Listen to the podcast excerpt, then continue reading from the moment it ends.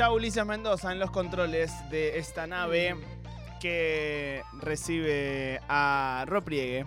¿Cómo estás, Ro? Hola, muy bien. ¿Ustedes? Bien. Vine ah, muy dispuesta a encontrarme con la mesa completa después de muchas de muchas veces y no está Mati. no está Mati. No, no está. Eh, se engripó, pero hoy es el primer día de las facturas que celebramos Sí. y creo que queda una para Sí, ti ahí. te puedes comer esa luna. una media No tiene. ¿Qué Eh, significa el día de las facturas? Eh, todos los 27 vamos a comer facturas, es algo que se ha impuesto a partir de hoy. Porque es nuestro cumplemes. Sí. Cumplimos Ah. dos meses de programa hoy. Felicidades. Gracias. Querida Ro, ¿qué opinas de.? No, mentira, no te voy a meter de quilombo. Eh, vamos a hablar de eh, etiquetado frontal, ¿verdad? Vamos a hablar de etiquetado frontal por varias cosas. La última vez que vine hablamos de el libro Las ceremonias Sí. y la última oración de la bio de su autor le hace Marcos dice mi único consumo su único consumo problemático son los azúcares. Sí, es cierto. Es cierto, es algo de lo que queremos hablar. Y también tengo entendido que es la obsesión eh, temporaria de este programa, la alimentación y la comida. Sí. Exactamente. Entonces me pareció que tenía sentido que habláramos un poquito de qué es lo que comemos. Vieron que en este país vos te vas a dormir, te despertás y salimos primeros en algo. Sí. En Sí. general, es algo que pasa mucho Sí. últimamente. Bueno, un dato que por ahí no tenían es que somos el país del mundo que más bebidas azucaradas consume. No. Aplauden, no es algo que hay Claro, que. De aplauso. coger con hermanos, puedo aplaudirle la bebida a No hizo- También somos el primer país en consumir eh, trigo transgénico, ¿verdad? Algo así leí el otro día. Creo que sí, no, leí mucho, pero creo que sí, que, es- que se está mezclando el trío transgénico, un trío transgénico en particular, porque en realidad el trío transgénico es como muy general. Casi todo el trigo debe ser transgénico, de hecho. Em, pero hay como variedades particulares que resisten más a la sequía. Ok. Creo que ese debe ser el, el boom del momento. Pero bueno, somos el país que más bebidas azucaradas consume, Sí. lejos de aplaudirse y de ser un, un- un ca- un, eh, puesto que querramos festejar, es algo que no está bueno. Bien. Porque en los últimos tiempos eh, la medicina avanzó un montón y ya nuestra esperanza de vida es bastante más alta. Y entre y las principales caus- eh, causas de muerte son las enfermedades crónicas no transmisibles. Y muchas están asociadas de alguna, o sea, más directa, más indirectamente a la alimentación, a lo que comemos. Y entonces consumir un exceso de azúcares desde tan temprano es algo que en general desencadena en que tengamos un consumo problemático de azúcares. Más allá del chiste, la realidad es que la mayoría de nosotros tenemos un consumo problemático de azúcares y de sal probablemente también. Sí. Yo lo digo posta y sin ninguna joda que eh, mi consumo problemático es el azúcar. Como que realmente siento una especie de adicción. Yo también. Y otra cosa, que lo hablaba con Ivana Sherpan hace poco, es como esta cuestión de tener muchos laburos y que nuestra vida sea ir de, ac- de acá Mm. para allá laburando, ta, ta, ta, ta, ta, ta, te lleva a comer mucho peor, porque yo hay veces que realmente como un alfajor, porque no tengo tiempo de sentarme a co- comer una ensalada o lo que sea, sino que bueno, qué sé yo, me como un alfajor. no sé. Sí, yo a la noche lo, o sea, lo dejo todo y eh, con lo único que lo puedo emparentar es como cuando fumaba puchito. O sea, si a mí me dan ganas de algo dulce, yo salgo a la hora que sea. a Pongo las zapatillas dulce, y me voy a la no, calle, Me tal pido un helado, o sea, no, no, no hay un límite en eso. Y es noche por medio. Sí, ¿Verdad? sí, o- sí, Sí. Por ahí tienes que planificar las compras y tener con anticipación ya algo dulce. Es que para me la- No, porque me como todo en un día si tengo Ah, cosas Ah, dulces en la heladera. No puedo tener una caja de alfajores, me como los seis. No te Claro. dura el pan lactal dos meses. No. Eh, bien, es que eso es re así que empezó el problema cuando dejamos de tener tiempo para cocinar, dejamos de cocinar desde ingredientes y empezamos a, comer la la- a comprar la comida más resuelta. Más allá de eh, el pluriempleo y los problemas que trae de por ahí, ni estar en tu casa para cocinar, incluso quienes tienen un trabajo de ocho horas eh, y vuelven a su casa en un horario, siempre al mismo horario, la realidad es que no tenemos tiempo de cocinar por ahí desde verduras, desde carnes, desde huevos, lácteos, sino que muchas veces recurrimos a comprar cosas del supermercado que ya están procesadas. Y ahí es cuando tenemos que empezar a mirar un poco más qué comemos, porque si comiéramos todo directamente desde ingredientes, bueno, joya, podemos comer un montón, podemos comer, eh, seguramente comemos diverso, porque los ingredientes no están disponibles los mismos todo el año. Cuando es época de, justo otro día hablamos, cuando es época de eh, alcaucil, dura tres semanas y media la época del Oh. alcaucil. Entonces, no lo no es, aún si te gustaría comerlo todo el año, no lo vas a comer más allá de esa época. Y si lo conseguís por fuera de esa fecha, lo que te cobran, querida. Luego que te- y en seguro no está rico. Nah.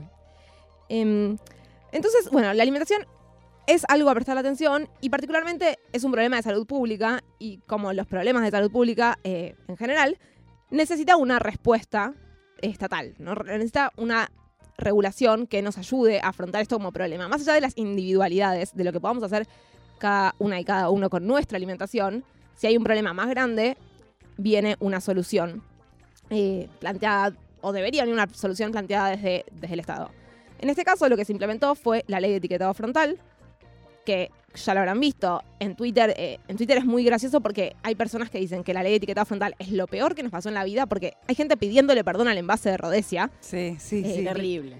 y gente que dice que va a solucionar todos nuestros males. Sí, a, a mí, te digo, no, no sé qué importancia tenga mi opinión sobre esto, pero lo que me pasa es que ni en pedo estoy en contra, me parecen unos recontra mega pelotudos los que eh, se, se ponen en contra de esto. Me pregunto realmente, capaz eh, la, la respuesta me sorprende, qué tanta efectividad tiene, ¿no?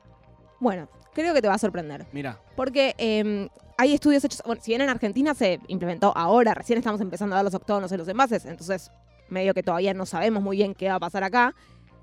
Es un barco al que nos, estamos subiendo un poquito tarde. Y eso tiene la ventaja de que ya sabemos qué pasó en otros países. bien. Chile fue el primer país en implementar esta medida a nivel nacional, entonces los resultados de Chile sirven para saber más o menos eh, cómo, qué podríamos esperar que pase también en Argentina.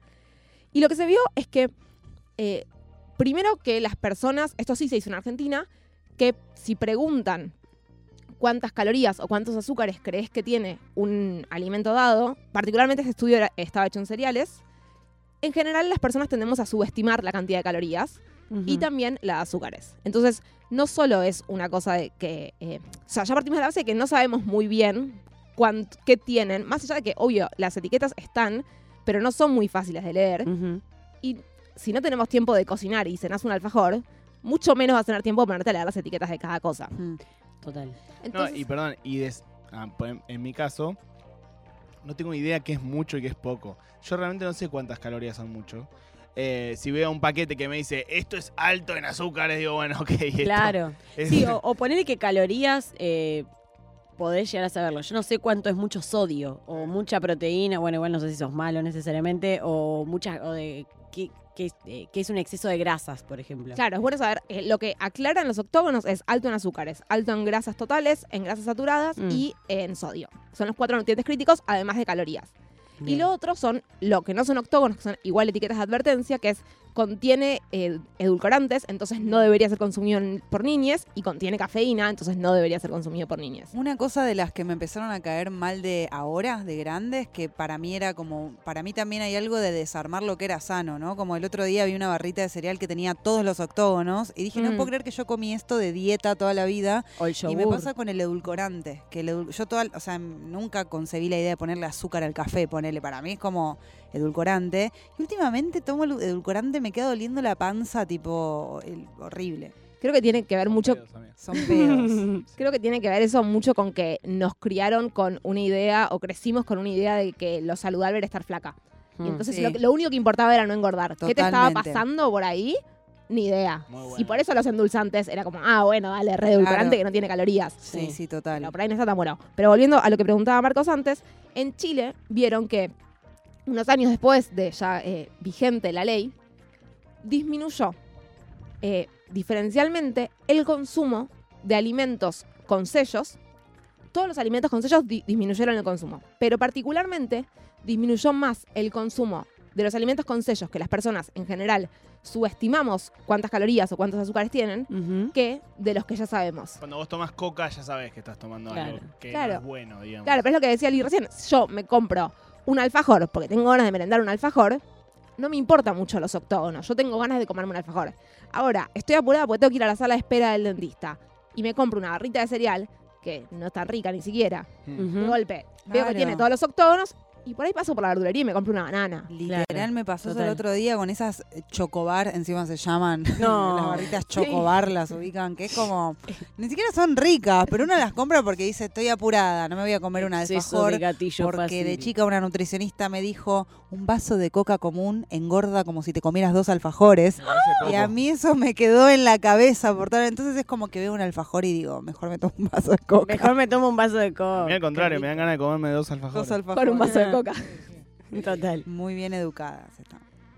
Entonces, los octógonos en principio tienen esa ventaja. Creemos que van a servir, por lo menos para darnos cuenta, digo, estas discusiones que se vienen dando mucho en Twitter de, ah, mira, de golpe un paquete de galletas de agua tiene todos los octógonos. Mm. Y la galleta de agua, una eh, Seven Up sin gas y galletita de agua, era la comida por excelencia cuando te dolía la panza, por lo menos en mi total. casa. Y, mm, pero bueno, además de eso, tiene la ley eh, tres ejes principales que van más allá de la aplicación de octógonos. En realidad van un pasito después de la aplicación de octógonos. El primero es qué pasa en las escuelas. Los eh, comidas y, bueno, bebidas sin alcohol, pero que en las escuelas obviamente estamos hablando de bebidas sin alcohol, que tengan al menos un sello, no pueden venderse en instituciones escolares y tampoco pueden ser entregadas, digamos, por las instituciones. Entonces, ya ahí bajás el acceso de las infancias a comidas que pueden ser problemáticas. Y está bien, yo- va a haber mucha gente que se queje de, y pero el alfajor, el recreo. ¿Puedo hacer Sí. un comentario de Waldorf? Sí. Sí. A mí, una de las cosas que más me sorprendió cuando empecé a tener amigos que no eran del colegio era saber que en sus colegios vendían coca y alfajores. Tipo, en mi colegio directamente prefiere suicidarse un maestro antes de que vendan coca y panchos, ¿entendés? O sea, rico, qué Qué imposible. rico, Panchito. Leí, no, no sé cuán cierto es, pero que por ejemplo Serenito eh, cambió la fórmula para sacar la- para que no aparezcan los octógonos. Sí, Serenito lo hizo, sé que Bimbo también, mm, alguna marca más seguro que se nos está escapando. Y Serenito no solo lo hizo, sino que ahora su publicidad es libre de octógonos. Bueno Wow. eso, y en la ¿no? página tiene información sobre la ley y está re bueno. Está re eso. bueno porque es como el Serenito aguante, qué sé yo, como que Claro, es una y- cosa que te hacía feliz cuando eras chiquito. Y no podemos, o sea, por ahí el serenito sigue sin ser mejor que comerte una manzana.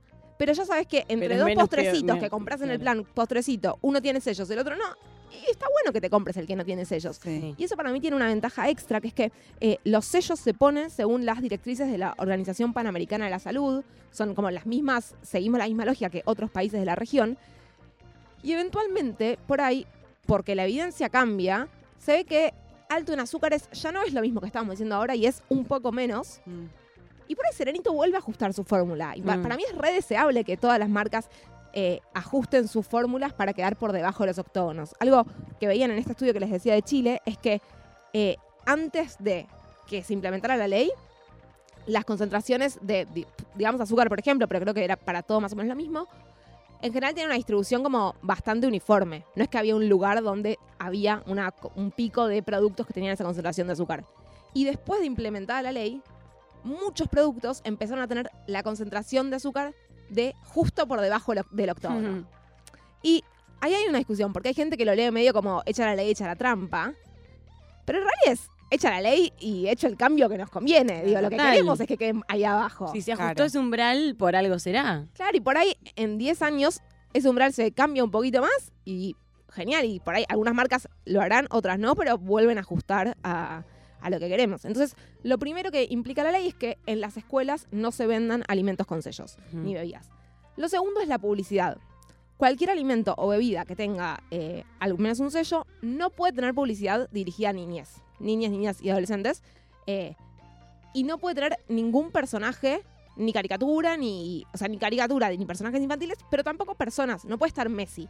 No Mm. puede estar. eh, no sé, eh, otras caras de. Yo me acuerdo mucho de Verón en, en publicidad de yogur. Verón Claro. vendiendo eh, papas Lays. Sí, También. es verdad. Y, ¿Quién me está eh, felino? ¿Era de Papas Ley también? Puede ser, y también había unas de Pepsi muy buenas, eh, que con futbolistas, Sí. los hermanos eh, Barros Esqueloto, los, iba a decir los hermanos Guillermo Barros Esqueloto. los, el hermanos, los hermanos Barros Esqueloto eh, también en una de Pepsi, si mal no Mm. recuerdo. Muchos futbolistas. Mucho futbolista, eh, artistas también, Tini, mu- mucho Mm. artista también. Pero pará, ¿no es raro que no puedan estar en una publicidad eh, de un producto con octógonos y pueden estar en una birra? Sí, es raro. Eh, de mínima la birra ya tiene la regulación de a quién se le, Ah, se le vende y a quién no. Pero yo creo que es mucho más, vayamos a que tampoco puedan estar en la de la birra, que, vayam- que, que sí puedan estar en la de productos con octógonos. Claro. Eh, y de hecho, me acordé que parte de lo de Sere- Serenito es que como cambiaron la, eh, la fórmula, se promocionan como libres de octógonos, Y vienen los vasos con figuras de minions que podés coleccionar, que es algo que no pueden los alimentos con octógonos. Si tienen octógonos, no se pueden regalar los productos, o sea, no, no existe más que en el peaje yendo a Mar del Plata te den algo que tiene octógonos. Pero eso tampoco Eso existe ya no por la existe más crisis. hace un montón, pero bueno. Re vintage. Un la momento en el me que el peaje era un momento espectacular. Sí. Eh, no pueden ir con juguetes. Entonces, Las tolas. las tolas, las tolas en, gravísimas. en- en, una refe que está en la nota que escribiste, gran Claro, nota. porque Que sí, duro, duro porque. Venían en los 3D las tolas. ¿Qué? sí, en, en las en todo lo. Pepsico. ¿Qué son las Las Unos tolas, ¿te muñequitos así de plástico muy duro que hubo de Digimon, pero también hubo unos que no eran de Digimon. Y que Chicas, ¿no saben qué son las Por- tolas? No sé lo que una Yo jugaba mucho con las tolas en la pelo pincho. a- nos- las nosotros jugábamos a en la escuela a tener las tolas así y pegarles con el dedo Claro. dolía Sí. muchísimo porque era muy dura la tola. No, si hay que explicar qué son las tolas, directamente empezamos de No, cero. Hombre, no sé lo que es una tola. Hombre triste juega las tolas. Juega tola. Entonces, eh, bueno, no van a poder traer regalos, que en realidad está bueno porque las tolas, si venían los 3D, y por ahí más de una vez pediste que te compren un paquete de 3D porque querías una tola y no porque querías 3D. Entonces, Total. eh, Y que además en esos casos, o sea, la compra de los productos infantiles están bastante elegidos por el niño, digamos, que está en el súper, en el kiosco, rompe los huevos dos minutos y la mamá le dice, bueno, toma la tola, no sé. Te traje este mundo, Traje te compro este una mundo, tola, Te compro tomá. una tola, boludo. Claro. Dejá de llorar. eh, bueno, algo que pasó mucho fue que la gente se sorprendió que los huevos de Pascua tuvieran octógonos. Era como, "Ay, pero Y pero esperaba?". amigo, es chocolate. Ahora son eh, malos. No, siempre fueron lo mismo. Lo que pasa es que ahora le estamos poniendo un sello. Claro. Y bueno, y lo tercero, que es súper importante, es que el Estado tiene que priorizar en la asistencia alimentaria productos que no tengan octógonos. Y en un contexto en el que, como en el que estamos, que 40% de la población por debajo de la línea de pobreza, es importante que el Estado no sea el que promueve la malnutrición y que eh, los bolsones de comida que llegan a, merenderos, a comedores, la comida que llega a las escuelas, sea comida de calidad. Hay algo que es eh, decimos que la ley es un poco el principio de la discusión, eh, porque la realidad es que con que esté bien implementada la ley, si igual vos no podés comprar cosas que no tengan octógonos, pues son más caras, no sirve, digamos. To- eh, Tiene que ir acompañado de medidas económicas para que la gente pueda alimentarse mejor. Pero de mínima hoy, lo que tenemos es que te pase lo que le pasó a Lía en el kiosco de decir, ah, bueno, veo esto que tiene un montón de sellos, elijo otra cosa. Que a les pibis en la escuela no les den eh, sodio con sodio y les den comida un poco más real.